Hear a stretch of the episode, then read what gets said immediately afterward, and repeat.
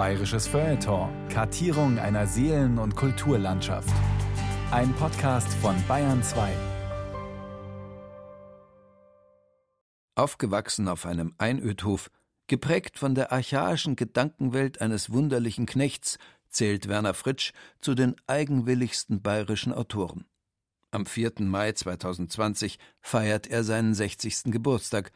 Aus diesem Anlass wiederholen wir eine Sendung seines Schriftstellerkollegen Bernhard Setzwein, der ihn für das bayerische Feuilleton porträtiert hat. Fürs Schreiben lernt man am besten von Analphabeten.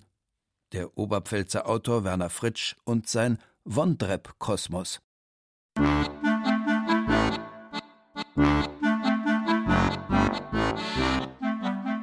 Ich meine, klar, ich bin ein Einöd-Kind und mit meinem Vater bin ich unendlich viel unterwegs gewesen, am Traktor gesessen, im Wald, auf dem Sägewerk. Dann habe ich Peter Handke sehr früh gelesen, weil ich früher Fußballtorwart war und die Angst des Tormanns beim Elfmeter.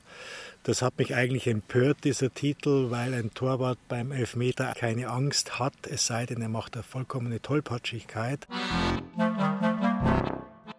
Ich weiß noch, da war ich 14, da musste ich mit meinen Eltern unbedingt auf ein Bierfest gehen. Ich habe auf diesem Bierfest demonstrativ Joyce gelesen.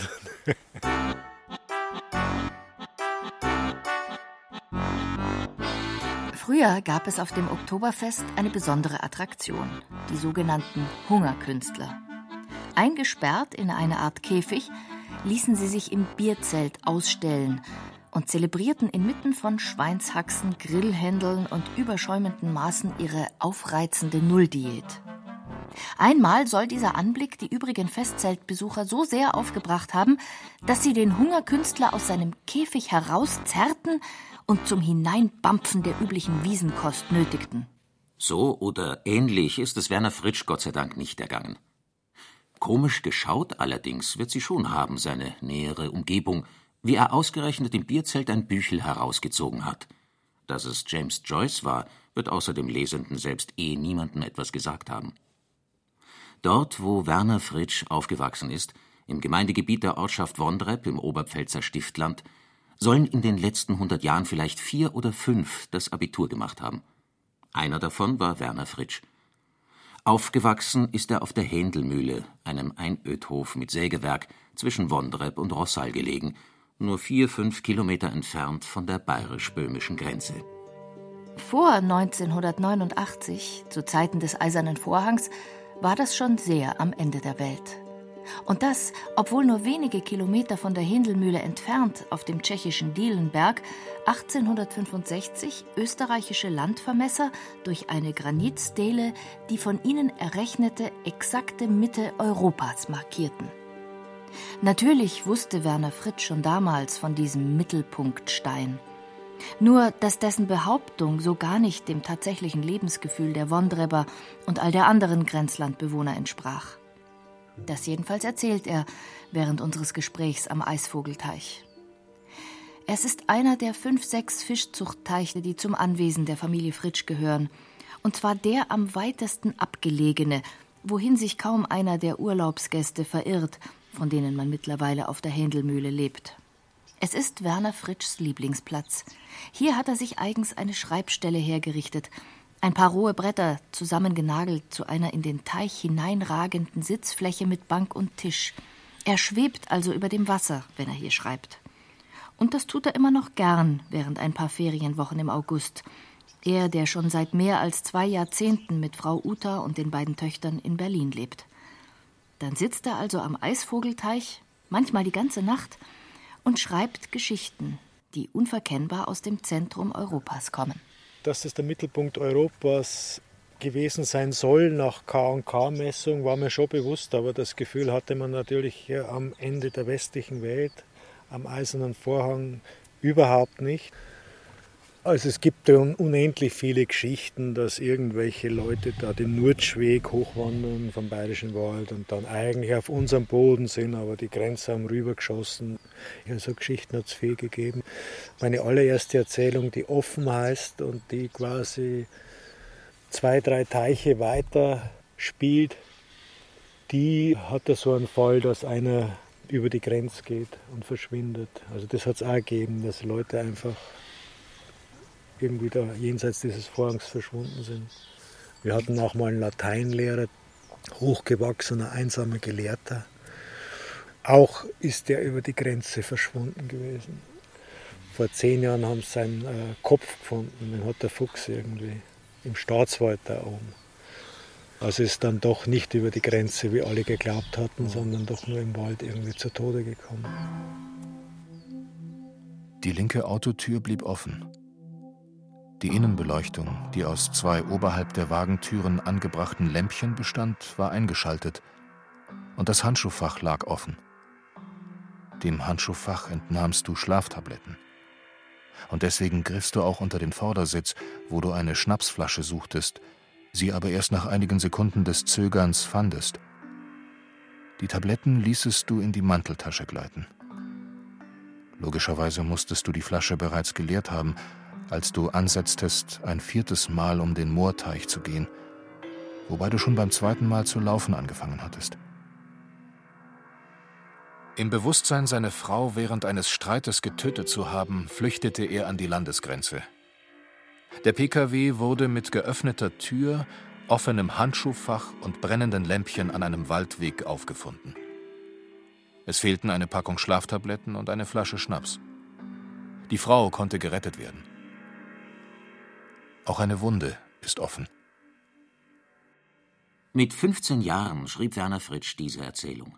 Geradezu frappant ist, dass schon so früh alles da war, was den späteren Autor ausmachen wird – das psychologisch Suggestive, die raffinierte Technik des Aussparens, das düster Unheimliche der abgeschiedenen Grenzlandschaft.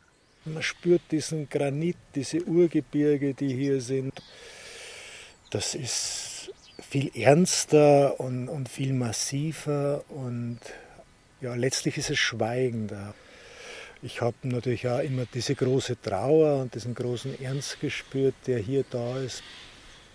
Mag sein, dass es einen solchen, das Grüblerische verstärkenden Genius Loci in dieser Landschaft gibt.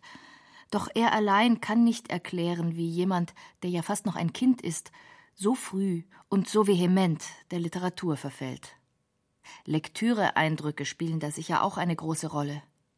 Die Bücher der elterlichen Bibliothek auf der Händelmühle ließen sich allerdings an den Fingern beider Hände abzählen. Gleichzeitig deckten sie einen heute höchst eigenartig anmutenden Literaturkanon ab. Da gab es also diese Visionen der Katharina Emmerich, und ich finde das sprachlich ganz, ganz grandios und ganz, ganz eindrücklich. Ich glaubte auch als Kind, das sei die Bibel, bis ich dann in diesem Alter, wo ich literarisch interessiert war, gemerkt habe, das ist ja gar nicht die Bibel. Es gab ein Grimm-Märchenbuch, aus dem meine Mutter vorgelesen hat, und es gab vielleicht ein paar Bücher über Landwirtschaft. Und äh, von meinem blinden Onkel Werner Fritsch gab es auch ein Goldmann-Taschenbuch von der Ilias. Die Sage vom Drachentöter Siegfried ging mir nicht aus dem Kopf. Ich, Jung Werner, der Bauernsohn, wusste den ersten Vers des Nibelungengedichts noch immer und sagte ihn immer wieder vor mich hin. Jung Siegfried war ein Königssohn.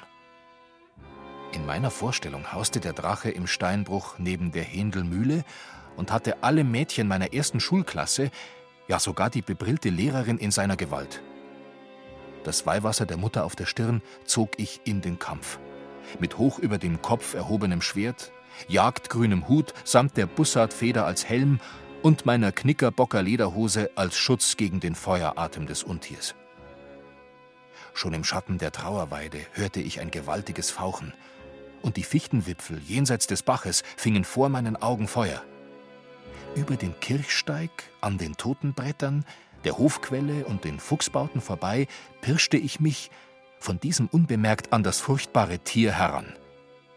Kaltblütig machte ich allen Mädchen und der Lehrerin stumme Zeichen, dass ihr Leben so gut wie gerettet ist, hechtete schließlich von einer Fichtenwurzel des Bodenberges hinab in den Steinbruch. Der Drache war bisher unbesiegt geblieben. Gerippe und Totenköpfe voller Algengrün lagen herum, von den Füchsen zerbissen. Der Kampf dauerte Stunden und war härter als alles, was ich durchgemacht hatte.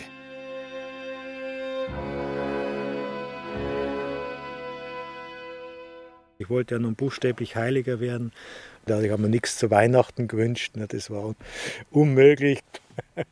Das sage ich meine Kinder immer, weil sie die gar nicht einkriegen, was sie alles zum Geburtstag und zu Weihnachten wünschen. Ich habe gesagt, ja, als ich so alt war, da wollte ich Heiliger werden und ich habe es mir zur Ehre gemacht, nichts zu wünschen.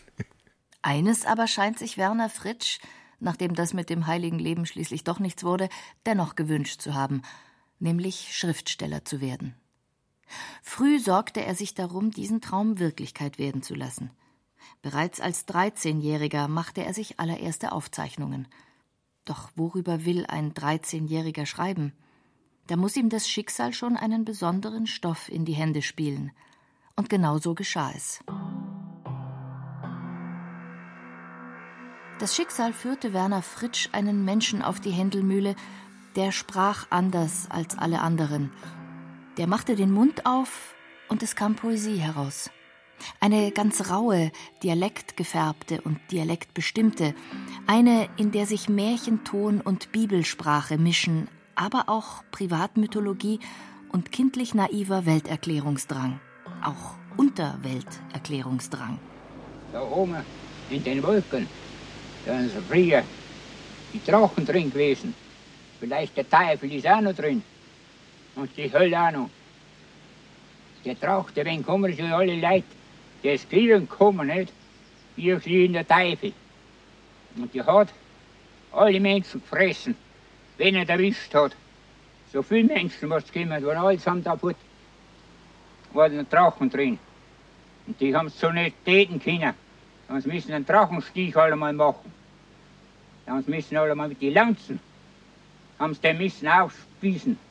Wenn sie nicht erwischt haben, oder das Bauch hat, so zusammenzurissen auf Trimmer, nicht? Und der Teufel, nicht? Der hat sein, sein Höll da droben, nicht? In den Wolken. Der dauernd glühendes Feuer, glühende Kacheln. Da wird, schießt unten ein und oben brennt das Feuer ein paar Meter hoch.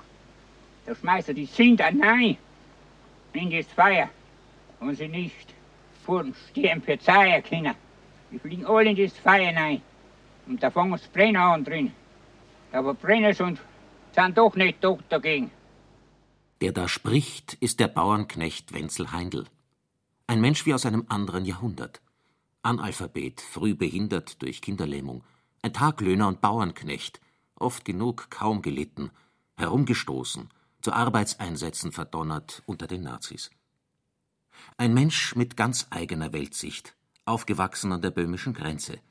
Und wie er einmal hinübergekommen ist ins Böhmische, berichtete er anschließend davon mit dem Brustton größter Überzeugung, dass er in Afrika unter den wildesten Tieren gewesen sei. Er ist ja, wenn man so will, ein Kind gewesen, das äh, nur eben erwachsen war und dadurch zu uns Kindern eine ganz ungeheuer tolle Frequenz hatte. Er hat uns sogar mal, obwohl er nicht lesen konnte, ein Buch geschenkt, wo die Tiere so sprechen konnten. Und da waren wir dann so richtig in so einem magischen Kreis. Also die Tiere, mit denen wir auch glaubten, sprechen zu können. Und er dann nochmal sozusagen als derjenige, der das Buch geschenkt hat. Und äh, das war also immer mit ihm ein ganz, ganz herzliches Verhältnis. Ja, er war ja dann auch der berühmte Fernsehschauer, ne, der auch immer geglaubt hat, dass die rausschauen können. Und äh, am Anfang war er ja bei uns noch mit in der Wohnstube gesessen, aber dann hat er das Gefühl gehabt, dass die Ansagerin ihn eher weniger anlacht als mein Vater. Und dann hat er sich selber einen Fernseher gekauft. Ganzen Tag war das Zimmer unaufgeräumt da und abends, als es dann achte wurde, hat das Zimmer schnell aufgeräumt, hat sich schön anzogen, kämmt und als er Guten Abend, meine Damen und Herren, hat er auch gesagt, Guten Abend, Fräulein. Als Werner Fritsch zur Welt kam, 1960, lebte der Wenzel schon 15 Jahre auf der Händelmühle. Er gehörte sozusagen zur Familie. Und weil die Eltern schon sehr jung Landwirtschaft und Sägemühle hatten übernehmen müssen und daher wenig Zeit hatten, war es naheliegend, dass der damals schon 60-jährige Knecht das Kinderhüten und nach und nach Welterklären übernahm. Zum ältesten der drei Kinder entwickelte sich ein ganz besonderes Verhältnis. Früh muss Werner Fritsch gespürt haben, dass er es hier mit einem außergewöhnlichen Menschen und vor allem Erzähler zu tun hatte. Mit 13 machte er schon die ersten Aufzeichnungen über ihn. Schließlich begann er, Wenzels Erzählungen auf Tonband aufzunehmen, abzuschreiben, auswendig zu lernen, neu zu kombinieren. Freilich mit der Zeit auch zu stilisieren und zu einem Text ganz unverwechselbarer Art neu zu komponieren. Es beginnt mit der Welterschaffung im Kapitel Von der Ewigkeit bis 1905, das nämlich ist Wenzel Heindels Geburtsjahr. Dann folgt seine Lebensgeschichte als Taglöhner und Bauernknecht, seine Erlebnisse während des Ersten und Zweiten Weltkrieges, seine Gedanken über den Mann, den er immer nur Hitler nennt, sein Grausen vor Kreuzottern, seine hanebüchenen Fabuliergeschichten über Reisen, die er größtenteils nur in der Fantasie unternommen hat. Und es endet, wo alles enden wird, im Weltuntergang. Wie der kommen wird? Ich denke halt durch die Sintflut, weil ich im Ausland auch einmal auf den Noe getroffen bin. Durch die Wildnis bin ich gekommen. Nichts geben müssen fort wie Obacht. Lauter Löwen. Weil's unter einem anderen Himmel war, wenn's nicht selber fast im Himmel schon war. Weil zwei Himmelreiche sein werden, ein ausländisches und ein deutsches für unsere Seite. Das wird nicht anders ausschauen, bloß die Wälder sind wilder. Urwildre Wälder werden's in ausländischen Himmelreichen haben. Heiße Quellen und so Zeug haben die drin. Das von den heißen Quellen, das kann sogar schon über dem Himmel draußen sein, wo ich in Kriegszeiten war. Bei armen Seelen. Über dem Reich. Über dem Erdreich. Das ist aber wieder anderes Zeug. Da ist überhaupt noch ein Haufen Zeug. Da sind noch Ursachen da oder Urzeichen, was lauter Sand und lauter Stein sind. Und ist eben alles. Sind schon Berg auch. An der Seite kann nichts wachsen vor lauter Steinen, wo ich schon gewesen bin. Das geht weit. Ich weiß nicht, ist es vor dem Ding, vor der heißen Quelle? Was eine Zeit auch war, wo ich da hingekommen bin? Nein, nein, man darf es gar nicht sagen. Aufs Gottweib bin ich dazugekommen. Da waren Menschen überhaupt niemand drinnen in derselben Wildnis. Da kann jetzt der Mensch schon wer dort sein, weil ich es ihnen gesagt habe, dass ein paar auf das hinauf dahin sind. So gehört es dann dem Ausland, dem Himmel übern Ausland. Und der Herrgott kriegt halt dann einen solchen Grant, dass es ganz aus ist. Dass er am Ende gleich mit dem Erschöpfen wie wieder von vorne anfangen tut. Ein wenig gescheiter würde er es halt jetzt probieren wollen. Ohne Thronen und Mächten. Und nichts wie Mords Heerscharenzeug fort.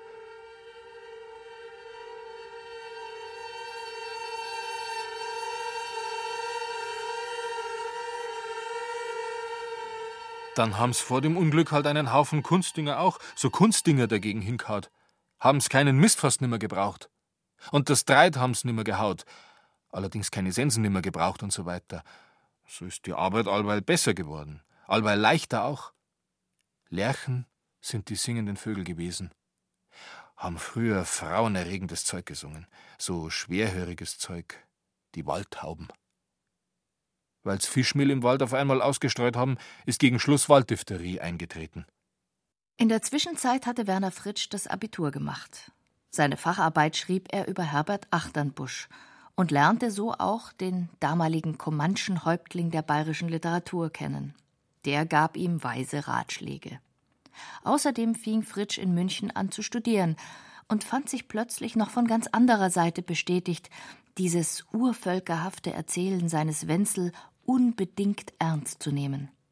Den Leuten in Wondrep war das alles mehr oder minder unverständlich. Die haben gesagt, der Bubs studiert in München Philosophie und Ethnologie und dann kommt er heim und redet mit einem, den wir schon wohl gelitten und geduldet hier haben, aber nie äh, natürlich ernst genommen. Und da redet er ganz ernst und das nimmt er sogar auf und schreibt es auf und so. Also nein. das war ein großes Wunder für meine Eltern da. und auch ein Skandalon. Ich hatte sich ja erst in Wohlgefallen aufgelöst, als das Buch da war und das Fernsehen dann da war und dann mein Vater gesagt hat und dann sagt er, ja, also sowas und da schreibt der ein Buch. und nicht nur eines und dann nicht nur Bücher. Nachdem nämlich Werner Fritschs literarischer Erstling Cherubim bei Surkamp erschienen und Furore gemacht hatte, erweiterte er sein schriftstellerisches Repertoire beträchtlich und verfasste jetzt neben Prosa in rascher Folge einige Theaterstücke, Hörspiele und dann auch Drehbücher, die er selbst realisierte. Das erste war ein sehr poetischer Dokumentarfilm mit und über Wenzel Heindl. Das sind die Gewitter in der Natur war sein Titel, und ausgestrahlt wurde er vom bayerischen Fernsehen. Parallel dazu entstand unter anderem das Theaterstück Es gibt keine Sünde im Süden des Herzens, in dem uns ein Altenheimbewohner namens Wenzel begegnet. Man merkt es an diesen wenigen Stichworten. Der gewaltige Lebensstoff des Bauernknechts Wenzel ließ den Autor Werner Fritsch lange Zeit nicht mehr los. Dann aber schrieb er sich doch frei und zwar durch die gleich mehrfache literarische Bearbeitung eines höchst dramatischen Vorkommnisses, das seine Wurzeln wiederum in der eigenen Familiengeschichte hat. Auf der Händelmühle geschah in der Nacht von Allerheiligen auf Allerseelen im November 1945 ein Mord, ein Raubmord. Das Datum lässt schon die Ahnung aufkommen, es könnte sich bei dieser Tat womöglich um mehr als nur ein gewöhnliches Verbrechen handeln. Und in der Tat, was hier über den einsam gelegenen Einödhof hereinbrach, war Folge von Weltgeschichte, genauer von einem ihrer allerschwärzesten Kapitel, dem Versuch nämlich der systematischen, vollständigen Vernichtung des europäischen Judentums. Werner Fritsch hat von dem schrecklichen Karma seiner Familie in der bemerkenswerten Poetikvorlesung Die Alchemie der Utopie erzählt, die er im Frühjahr 2009 an der Frankfurter Goethe-Universität hielt. Sie ist mittlerweile in der Edition Surkamp als Taschenbuch erschienen. Und er hat davon erzählt, wie das alles in sein Schreiben, insbesondere der Theaterstücke, Eingang gefunden hat. In den Traumspielen Wondreber Totentanz, Aller Seelen und Bach habe ich eine Bewusstseinstopographie meiner Heimat versucht, unter Einbeziehung der Natur und der Geschichte. Etwa 20 Kilometer von meinem Heimathof entfernt liegt das Konzentrationslager Flossenbürg. Befreite Häftlinge hatten sich im Chaos der Nachkriegszeit darauf spezialisiert, alleinstehende Bauernhöfe zu überfallen. Allerheiligen auf Allerseelen 1945 erschossen sie vor den Augen meines achtjährigen Vaters, meinen Großvater und meine Großmutter, die mit den jüngeren Kindern im Bett lag und um die Kinder während des Raubüberfalls zu beruhigen, ein Märchen vorlas bin ja auch nach Warschau gefahren, weil ich ja auch immer interessiert war, die Mörder meiner Großeltern, soweit sie noch leben, zu treffen. Und, äh, ist das möglich gewesen? Einer habe ich versucht zu treffen, das ist dann nicht er selber gewesen, aber einer, der ihn gekannt hat, der ähnliches, ich habe das dann in dem Stück Wondrüber Totentanz verarbeitet, Motiv hatte. Er hat also in diesem Chaos auch der Nachkriegszeit, dann hat er in einen Laubhaufen nur einen MG-Lauf versteckt und hat dann doch vielleicht ein, zwei Waffen, es war eine kleine Gruppe von Leuten, die haben dann so Invaliden und Frauen in der Kirche und wollten das machen, was die Deutschen mit ihren Leuten gemacht hatten in der Ukraine dass sie sie in eine Kirche getrieben haben und die Kirche angezündet und die waren auch kurz davor, die Leute in dieser deutschen Kirche anzuzünden. Dann hat er es aber doch nicht gemacht. Habe ich gefragt, ja, was hat sie dann abgehalten, das zu machen? Hat er gesagt, ja, 3000 Jahre jüdischer Kultur. Also das, äh, aber dass er diesen Satz gesagt hat und dass ihn das abgehalten hat, diese Kirche nicht anzuzünden und nicht Rache eins zu eins zu nehmen, also das war dann doch sehr bewegend. Dem jüdischen Anteil unserer Kultur verdanken wir Heidegger hin, Heidegger her die Idee, dass unsere Welt durch die Sprache erschaffen worden ist. Im Anfang war das Wort, und das Wort war bei Gott, und Gott war das Wort. So beginnt von nun an nicht nur das Evangelium des Johannes, sondern auch die Vision vom Theater des Jetzt als letztem Ort der Utopie. Durch Sprache haben wir jeden Augenblick, auch diesen, Teil am Prozess, der nur dann ein schöpferischer ist, wenn wir schöpferischen Gebrauch von der Sprache machen. Oder zumindest einen liebevollen, der Wahrnehmung hervorruft. Gegenseitige. Genaue, achtgebende, ja liebevolle Wahrnehmung ist es, die Werner Fritschs Schreiben ab den 1990er Jahren mehr und mehr zu bestimmen beginnt. Den wilden Hund, um es salopp zu sagen, hatte er zuvor lange genug gegeben. Seine frühen literarischen Auftritte waren noch Formen des Happenings gewesen. Dass einer, der vom Einödhof kommt, mit der Kettensäge umzugehen weiß, müsste eigentlich klar gewesen sein. Und dennoch erschreckte sich das Publikum in Weiden in der Oberpfalz, als Werner Fritsch in seinem Aktionstheaterstück Passion, das kann man nicht sagen, nur sägen, mit eben einem solchen Gerät nackt in einer Badewanne liegend auftrat.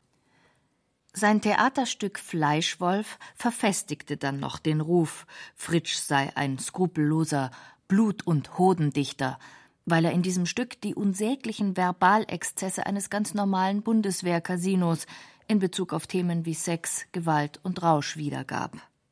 Fritsch, im Innersten selbstverständlich Pazifist, war nur für diesen einen Zweck als Rekrut zum Barras gegangen, nämlich um anschließend darüber schreiben zu können. Die Kulturschickeria dankte es ihm wenig. Fleischwolf fiel durch. Und erst später, als Abu Ghraib und Guantanamo jedem geläufige, schreckliche Begriffe wurden, erkannte man, wie vorausschauend und gleichzeitig immer aktuell dieses in der Tat schwer erträgliche Stück war, das die niedersten Instinkte des Menschen schonungslos darstellt. Werner Fritsch blieb noch eine Weile bei den harten Hunden, thematisch gesehen. In dem Text Sense etwa ließ er einen jener bayerischen Anarchisten zu Wort kommen, von denen schon Herbert Achternbusch vor vielen Jahren gesagt hatte, es gebe 60 Prozent davon in diesem Land und alle wählten sie die CSU. Und das obwohl oder vielleicht gerade weil sich in ihrem wirren Kopf die grässlichsten Ressentiments mischen, mit einem bäuerischen Autarkismus, der sich von jeglicher Obrigkeit schon zweimal nichts sagen lässt. Lukas Schnurrer alter Ostfrontkämpfer und jetzt Bauer mit rentabler Schweinemast, ist ein Maulheld, wie er im Buche steht. Das einzige Lebewesen, für das er eine Empfindung hat, ist sein Schäferhund Rex. Mit dem eigenen Sohn hat er gebrochen, weil der arbeitet in der Atomindustrie bei Alkem Nukem. Lukas Schnurrer ist nämlich beinahe ein Grüner, wenn auch sonst von fast brauner Gesinnungsart. Technikfeindlich und ein wutschnaubender Anti-Amerikaner. Bei ihm geht zusammen, was normal nie zusammengeht. Sein Hirn ist ein böse, brodelnder Brei, in dem alles durcheinandergemengt ist. Und immer ein Geschichtelauflager, eine Anekdote, das Gelächter natürlich stets auf Kosten anderer. 1992 wurde der Monolog als Hörspiel produziert. Das Ganze erschien später noch als Hörbuch. Kaum einer schien geeigneter, diesem Wirrkopf und Schandmaul seine Stimme zu leihen, als Hans Brenner. Ihr seid ja schon an der Westfront vor lauter Lumperei damisch vor dem Amerikaner auf die Knie gefallen. Den Krieg schon im Krieg verloren. Müssen wir den Krieg im Frieden doch nicht auch noch verlieren? Alles geht, alles tanzt seit dem Krieg nach dem Amerikaner seiner Pfeifen. Ihr redet dem Amerikaner nach dem Sinn ohne Hirn. Füttert der Amerikaner seine Sei durch Computer, füttern wir in fünf Jahren unsere Sei auch mit Computer. Aber wenn ich je meine Sei fütter auf Computer. Mir kommen nur japanische in den Stall, kein amerikanischer. Können ihren Scheißdreck den Russen jetzt antreten. Dass es mir durch den Computer ging mit dem Huberbauern, wo seit Urzeiten wie in der Tetaré vom Hubschrauber aus seit Dreit spritzt und Kunstdünger seht aus der Luft, sag ich. Und das wisst ihr ja, wie das war, ihr Saubeitel, wie der Blitz gehörig in den Computer vom Huberbauern seinem Saustall kaut hat. Alle Gitter automatisch gefahren in die Höhe. Alle sei 493 Stück automatisch geschossen in die Freiheit. Und wie die wilde Jagd hinein in den Mais über die Straße. Und 160 allein sind gestorben durch den Stress, durch Infarkt und 33 gestürzt in den Steinbruch, in den See, als wäre der böse Feind hineingefahren in sie. Und 17 haben sich gegenseitig totgebissen. Da scheiße ich auf einen Computer, Kamerad. Bei Gewitter. Und Gewitter gibt's ihrer genug in der Natur. Ein Redegewitter ist dieser Lukas Schnurrer auf alle Fälle. Ob aber auch jeder versteht, wie das gemeint ist, nämlich als Entlarvung eines kritikwürdigen Bewusstseins? Nicht immer und nicht bei allen funktioniert diese Art von Mimikry-Literatur. Das musste auch schon Gerhard Polt bitter erfahren, als er einmal das zutiefst inhumane Gedankengut eines KZ-Wärters und Schäferhundbesitzers zum Besten gab und dafür dankende Zuschriften unverbesserlicher Altnazis erhielt. Endlich habe einmal jemand die Wahrheit über diesen harten Job offen ausgesprochen. Nicht jedem Zuhörer oder Leser gelingt es, die Aussage eines Textes von der Meinung seines Autors zu abstrahieren. Vielleicht war das mit ein Grund, warum Werner Fritsch zunehmend darüber nachdachte, wie er die Palette seiner Ausdrucksmöglichkeiten erweitern könne. Nur die dunklen, tristen Töne alleine das konnte es wohl nicht sein. Da musste ich jetzt erst mal so alt werden, wie ich jetzt bin, um dem ganz anderes entgegenzusetzen, also eine Zärtlichkeit oder eine Sehnsucht zumindest danach.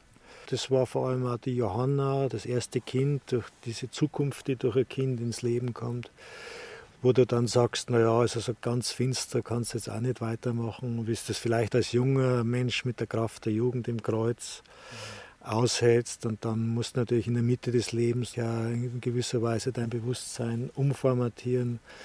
Du musst da sagen, ja gut, jetzt so äh, bin ich und das ist unsere geistige Landschaft und was will ich da eigentlich statuieren, was will ich sagen, was soll, wenn ich nimmer bin, vielleicht der eine oder andere dann doch sehen, dass da jemand eine Sehnsucht gehabt hat, irgendwas anderes nur zu sagen, als das, was eh jeder sagt und jeder sieht. Mit dem schmalen Prosaband Stechapfel, eine Legende aus dem Jahr 1995, stellte Werner Fritsch dann tatsächlich imposant unter Beweis, dass er sehr wohl in der Lage ist, literarisch anderes zu sehen und anders zu sprechen als die allermeisten Kollegen seiner Autorengeneration. Gerd Peter Eigner, selber Schriftsteller, allerdings 20 Jahre älter als Fritsch, meinte über das Buch, aus ihm schlage einem die Natur mit einer Wucht entgegen, wie das in unseren Breiten geradezu vergessen zu sein schien.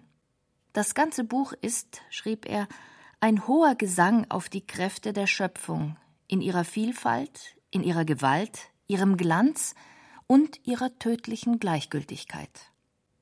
Es ist die Natur des Oberpfälzer Stiftlandes, und noch einmal wird eine Jugend in diesem mythischen Wondreb-Kosmos beschrieben, die des Helden Isidor. Das heißt, der Held dieser ungewöhnlichen Prosa ist neben der Sprache selbst tatsächlich die Landschaft.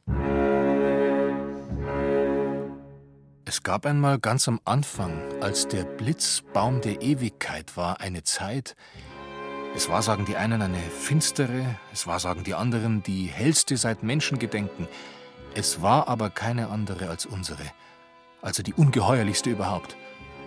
Und zu jener Zeit war die Gewalt des Silbers im Gewölk über dem Himmel im Juli größer als die Gewalt von Schwarz. Wie Granit gleisten Silber im Geäder überall, außer im Steinteich, die Gewässer durch die Ringe des Regens. Zwischen den Disteln am Weiherufer hackte der Graureiher das Gold aus den Augen der Regenbogenforelle und es fiel über Holunderblüten und Blühende ins Wasser der Waldnab, ins Wasser der Wondreb ragende Brombeerranken Silber vom Himmel herab. Im Steinbruch blühte Stechapfel zwischen Granit, und die Wände hallten wieder durch den Donner des Dynamits. Nur der herzgraue Granitblock am Waldrand, Isidors Lieblingsort, wies keine Spuren von Sprengungen auf. Silber war selbst das Distelgrün, wenn der Wind in die Dornen fuhr, und Herzwunde ist Herzwunde erbleichte. Silbern das Spinnennetz rings um die siebenarmigen Purpurtrauben der Distelköpfe, die als einzige in der Landschaft allumfassender Liebe fähig waren, allein dem Wind Feind. Wenn aber die Sonne noch einmal über die blau-schwarzen, bei Bodennebel wie mit Milch getünchten Wälder hervorkam, die am Grenzkamm zu Böhmen hin Granitkuppen ausstatteten mit Krokodilsrücken, war alles, nicht nur die Hinterglasbilder der Heiligen in der Waldkapelle im Fokus einer vierstrahligen Wegspinne, in rotstichiges Gold getaucht, in Rubin. Ich habe mich nicht an das Tabu gehalten, dass es natürlich nach dem Symbolismus gegeben hat, wo es geheißen hat, ja, keine Adjektive und vor allem keine Farbadjektive. Also Gottfried Benn entschuldigt sich ja noch, dass er das Blau ab und zu benutzt hat. Im Grunde finde ich ja Bernhard und, und Kafka alles sehr grau. Also das, das Grau, so Becketsche Grau, es ist alles ganz. Und das hat mir dann auch wieder genervt und dann habe ich natürlich immer den Impuls, wieder entgegenzuschlagen dagegen zu gehen. Ein wichtiger Gewährsmann für dieses Dagegengehen war schon sehr früh Adalbert Stifter. In seiner Poetikvorlesung erzählt Werner Fritsch, wie er Ostern 1974, da war er 14 Jahre alt, im elterlichen Wald als Ferienjob beim Holzhauen mithalf, mit der Motorsäge, die dann später zu besagten Aktionstheaterehren kommen sollte – vom Waldgeld, das er sich dabei verdiente, wollte er sich selbstverständlich Bücher kaufen, schwankte aber lange, was es werden sollte – Ein Band mit den Geschichten aus Tausend und einer Nacht oder doch eine Werkausgabe von Stifter? Schließlich entschied er sich für den Böhmerwalddichter. Ich las Stifter fast nur im Freien. An den Ufern der wild meandernden Wondreb, auf Erlenstrünken über Wasserpflanzen, gleich Frauenhaar, gestrählt von der Strömung. Ich saß auf Jagdkanzeln, ich las auf Hochständen. Ich las Stifters schwarze Buchstaben auf inzwischen vergilbtem Papierweiß der Tempelklassiker im Schatten der Kiefernwipfel, der Birken und Erlenkronen. Ich las im Gras, dessen Grün interpunktiert wurde vom Gelb des Löwenzahns, in jenem Frühling voller Gewitterlicht über Brombeerblüten. Es glich dem Licht Stifters, der auf der schwarzen Tafel meiner ungläubigen Seele noch einmal Zeichen und Wunder schrieb, mit dem Gottesgriffel gleichsam. Aus Stifters Landschaft brandet eine große Sanftmut herab, wie aus dem hohen Schädelgewölbe des Himmels. Stifter Lektüre an den Ufern des Kindheitsflusses Wondreb, der gleich hinter der Händelmühle die Grenze quert und zur tschechischen Odrawa wird. Es musste wohl so kommen, dass Werner Fritsch all diesen Fingerzeigen und Flusszeigen irgendwann folgen würde in die Richtung, in die sie wiesen, nämlich nach Osten, ins literarische Wunderland Böhmen. Dort schreiben und haben schon immer geschrieben Autoren ganz verwandten Sinnes, die kein Farbadjektiv scheuen und keine Naturbeschreibung.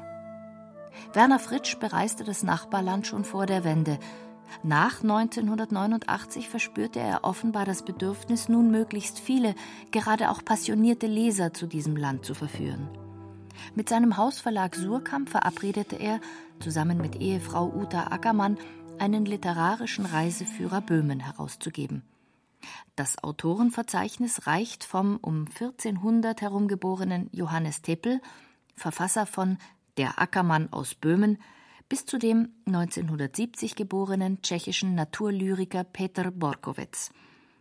Die Arbeit an der Zusammenstellung dieser Anthologie war selbst für die Herausgeber eine Art Abenteuerreise. Vor allem, wir sind ja auch geografisch abgefahren, diese ganzen Gegenden, hatten einen Kofferraum voller Bücher, haben immer wieder gehalten und uns einquartiert und alte Fotobände in Antiquariaten gekauft von der Gegend und entsprechende Literatur und oft entdecken müssen, dass zum Beispiel bei Ota Pavel der Baum wirklich dasteht, wo er im Buch steht. Und das äh, war dann auch sehr schön, so den Geist der Gegend durch einen Blick eines Dichters als sofort verwandt und bekannt erleben zu dürfen das Fremde und zugleich Verwandte, ich glaube, das ist so überhaupt die Qualität, die inspiriert. Das hat ja wahrscheinlich auch unsere Literatur, dass es einerseits den Leuten fremd vorkommen wird und andererseits vielleicht doch auch vertraut. Also dadurch kommt diese andere Qualität wahrscheinlich zustande und das war für mich die böhmische Landschaft. Es ist still in Zürau. Man hört nur das Rauschen eines Flüsschens. Und noch immer, als wäre Sommer und nicht Oktober, das Zirpen der Grillen. Über den Hopfenfeldern liegt Nebel. Kaum Licht in den vor langer Zeit gelb gekalkten Höfen. Putz bröckelt. Allein auf dem Friedhof züngeln in Rot gehüllt ein paar Kerzen. Es gibt nichts Verwunscheneres, nichts Abgründigeres als böhmische Dörfer bei Nacht. Das Haus, in dem Kafka geschrieben hat, steht nicht mehr. Kafkas Schwester Ottla, die das Haus bewohnt hatte, überließ ihrem Bruder, wie später in Plana, einen Raum zum Schreiben. Auch das Häuschen in der Prager Alchemistengasse hatte sie ihm zum Schreiben verschafft. Und ich denke, dass es schön ist, wenn Menschen, die weniger dumpf sind als die Welt ringsherum, sich helfen. Wie wäre sonst ein Herausspringen aus der Totschlägerreihe möglich? Kafka erlag seiner Krankheit. Ottler wurde ermordet in Auschwitz. Manche Häuser sind nun leer und verfallen. Ihre Fensterlöcher klaffen schwarz. In der Kirche ist das Schwarz in der Mauer größer und oben zu einem Bogen geschwungen. Im verwilderten Kirchhof wachsen, höher als die Flügel der beiden Engel auf Granitsäulen dies und jenseits der Pforte, Birken, erstes Gold in den Kronen. Wir essen Birnen, die ich weiter unten am Ortsende von einem Baum etwa meines Alters gepflückt habe. Durch das Licht der Laterne am Brückenkopf sehen der Schatten des Brückengeländers und unsere Schatten auf der im Mondlicht tauglitzernden Wiese aus wie eine Zeichnung von Kafka. Tags drauf sitzen wir oben in Mielnik, und die Sonnenkugel steht über dem Tafelberg Rschip. Wir sehen, wie blau und blutrot ineinander über und untergehen im Schwarz. Wir sehen, wie unter uns die Moldau mit der Elbe verschmilzt. Und mir erscheint die Elbe wie ein gewaltiger Baumstamm, dessen Wurzelwerk die Nordsee ist. Mir wird bewusst, dass das Flusssystem von oben gesehen einem über die Jahrtausende in die Landschaft eingeschriebenen Baum gleicht. Ich erkenne, dass mein Heimatfluss Wondreb in der Krone dieses Baumes einen Ast bildet. So steht es im Vorwort zu der Böhmen-Anthologie des Ehepaars Fritsch. Und dann ist da noch die Rede von einer Gegenlandkarte des Geistes, die gewissermaßen von den Schriftstellern gezeichnet wird, aber eben nur mittels ihrer beschreibenden Sätze. Wahre Kartografen in ihren Romanen waren zum Beispiel Autoren wie Uwe Jonsson und Walter Kempowski, die Fritsch sehr genau studiert hat. Bei letzterem war er sogar einmal eingeladen, als sehr junger Autor zu einem Werkstattgespräch in dessen Haus in Krainhoop. Dort sah er, wie Kempowski über Jahrzehnte hin ein gigantisches Privatarchiv angelegt hatte, das jedes kleinste Detail seiner in der Literatur gemachten Beschreibungen mit der entsprechenden Realität verbürgte. Ich muss natürlich sagen, man versucht sich ja von Generation zu Generation wieder abzugrenzen. Und Leute wie Jonsson oder Kempowski haben eine derartige Recherche betrieben, die äh, man schon mal erstens gar nicht übertreffen könnte, sei denn man würde dann nichts anderes mehr tun und die mich dann aus diesem Grund auch so nicht mehr interessiert haben. Also im Cherubim sind die Ortsnamen oft strategisch vertauscht und, und so. Also das ist schon die Spuren auch verwischt. Aber die Wahrhaftigkeit ist ja, glaube ich, auch noch über dem Faktum.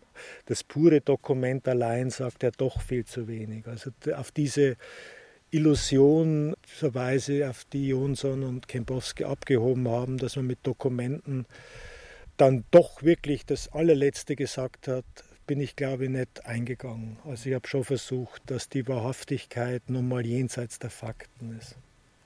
Also es kommt ja letzten Endes nicht auf Fotorealismus an, Genau. Was wäre dann der Wunsch von dir, wenn in 50 Jahren Leute über den Werner Fritsch reden, was der mit dieser Landschaft gemacht hat? Ja. Was, was wäre dann das Liebste? Das Liebste wäre mir das.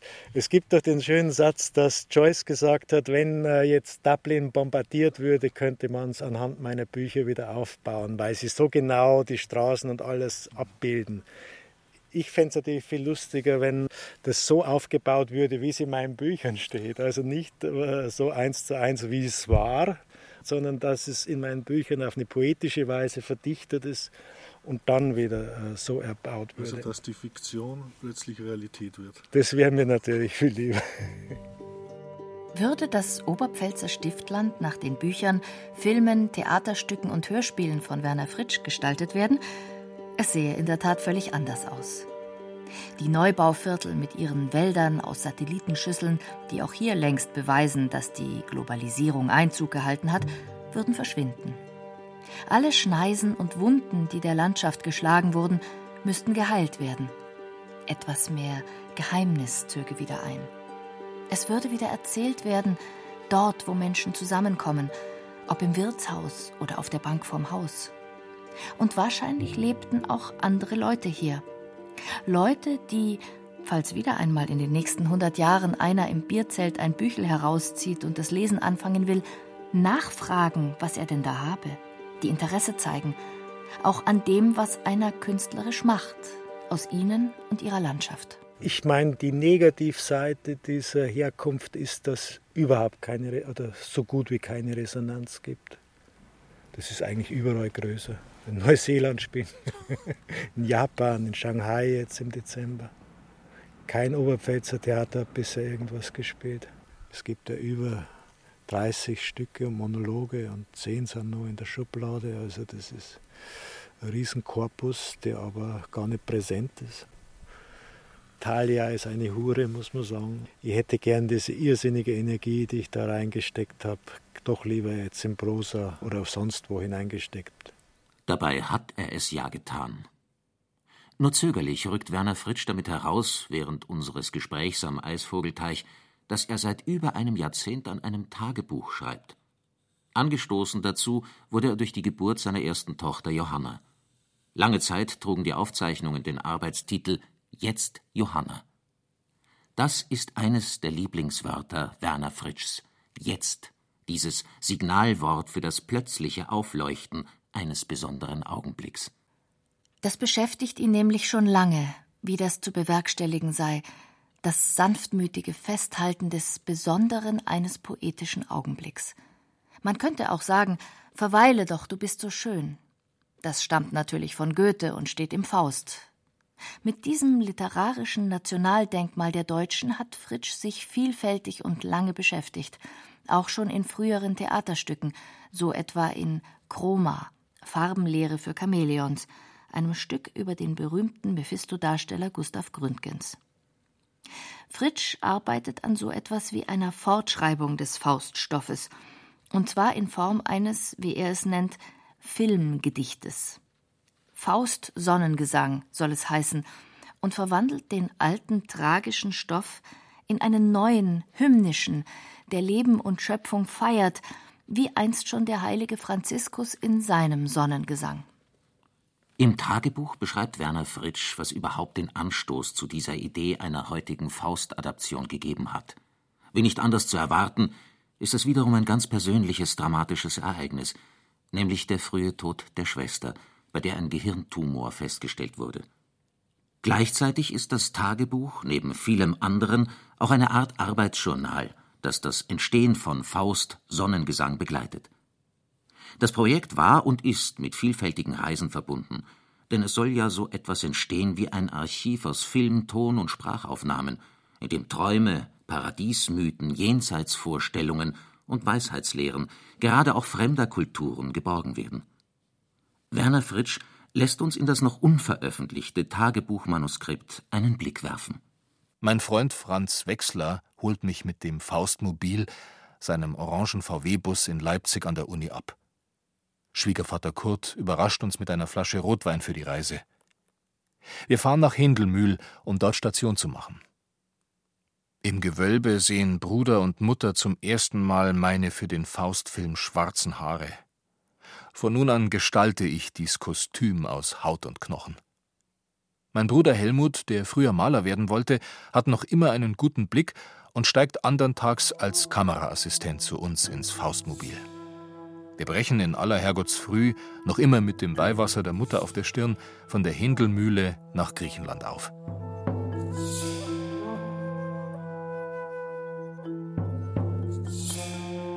Endlich im regen- und gewitterreichen Westen Griechenlands angekommen, schauen wir aufs Meer, das anfangs im Licht des Mondes, später für einen Augenblick von Blitzen beleuchtet ist.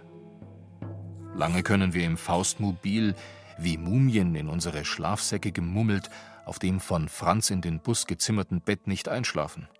Zu gewaltig zeigt uns Zeus seine Macht. Blitz um Blitz schreibt er mit Zacken aus Gold feurige Zeichen an den Himmel. Die Erde bebt. Die erst am Meeresufer steil abfallenden Felsen widerhallen. Donner um Donner erdröhnt. Wie um unser Fahrzeug ein Schiff im Sturmwind hinwegzufegen. Wir drehen am Acheron, dem Fluss der Unterwelt in den Mythen der alten Griechen.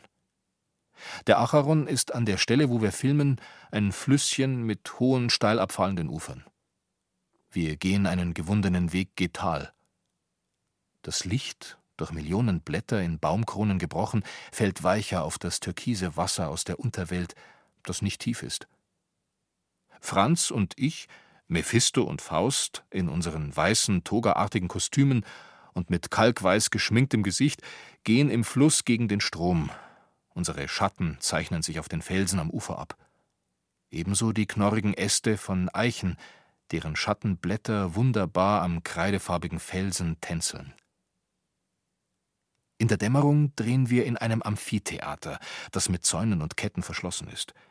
Wir klettern drüber, ziehen uns, wie die Schauspieler vor 3000 Jahren, und vielleicht an just der gleichen Stelle um und beginnen mit Fackeln die Steinreihen der Tribüne entlang zu gehen. Mein Bruder Helmut auf der Bühne, umringt von Brennnesseln, Disteln und Stechapfelstauden, steht hinter der Kamera. Plötzlich wirft jemand in seinem Auto jählings den Motor an und, aber das hören wir nur, schießt mit anfangs auf der Stelle rotierenden und Steinchen wegschleudernden Reifen hinweg. Oh, wir sind gesehen worden, wie wir verbotenerweise im abgeschlossenen Theater filmen. Und in Kürze kommt die Polizei, schießt durch den Kopf. Und dass wir jetzt im besten Fall eine halbe Stunde Zeit zum weiteren Filmen haben. Wir laufen gebückt mit tief gesenkten Fackeln durch die Steinreihen der Tribüne. Helmut kommt mit der Kamera von der Bühne herab. Wir suchen uns im Innern des Amphitheaters einen Raum mit Bögen, verborgen von den Blicken der Außenwelt. Ich nehme ein altes Buch, als Requisit von der Oberpfalz mit nach Griechenland gebracht, aus dem Bestand meines Philosophenonkels, schmiere es mit Brennpaste ein, Franz entzündet mit seiner Fackel Rauchpulver, und dann entzündet er mit seiner Fackel mein mit Brennpaste eingeschmiertes, aufgeschlagenes Buch, das ich als Bild für das brennende Buch des Jetzt hoch über meinem Haupthaar in der Hand halte und mich mit dem flammenzüngelnden Brevier um mich drehe. Immer wieder frisst sich das Licht des brennenden Buches durch den Rauchpulverqualm. Und binnen kurzen haben wir die besten Aufnahmen unseres Griechenland-Drehs im Kasten. Und es kommt keine Polizei. Der Mann, vielleicht im Rezinerrausch, der im geschlossenen Amphitheater zwei Männer in weißen antiken Gewändern mit Fackeln herumlaufen sah, glaubte wohl, er unterliege einer Halluzination. Und eilig sprang er ins Auto und flugs fuhr er davon. Langsam wird es Zeit für uns, Werner Fritsch wieder alleine zu lassen. Hat uns eh lang genug teilhaben lassen an seinem Schreibparadies auf der Händelmühle. Jetzt aber soll er ihn wieder ganz für sich alleine haben, seinen besonderen Platz. Ja, aber der Eisvogelteich hier ist so meine Rettung. Da sitze ich jetzt normalerweise nachmittags, schwimmen, Brombeerzupfen, lesen, schreiben. Und nachts gehe ich auch nochmal her. Jetzt habe ich ein Leuchtbildschirm und Leuchtbuchstaben. Und Stirnlampe seit gestern.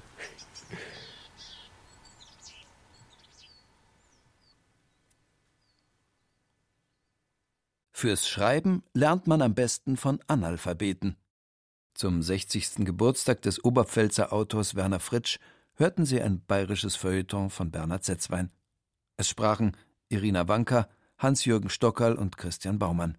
Studiotechnik Winfried Messmer und Lydia Schön. Redaktion und Regie Ulrich Klenner.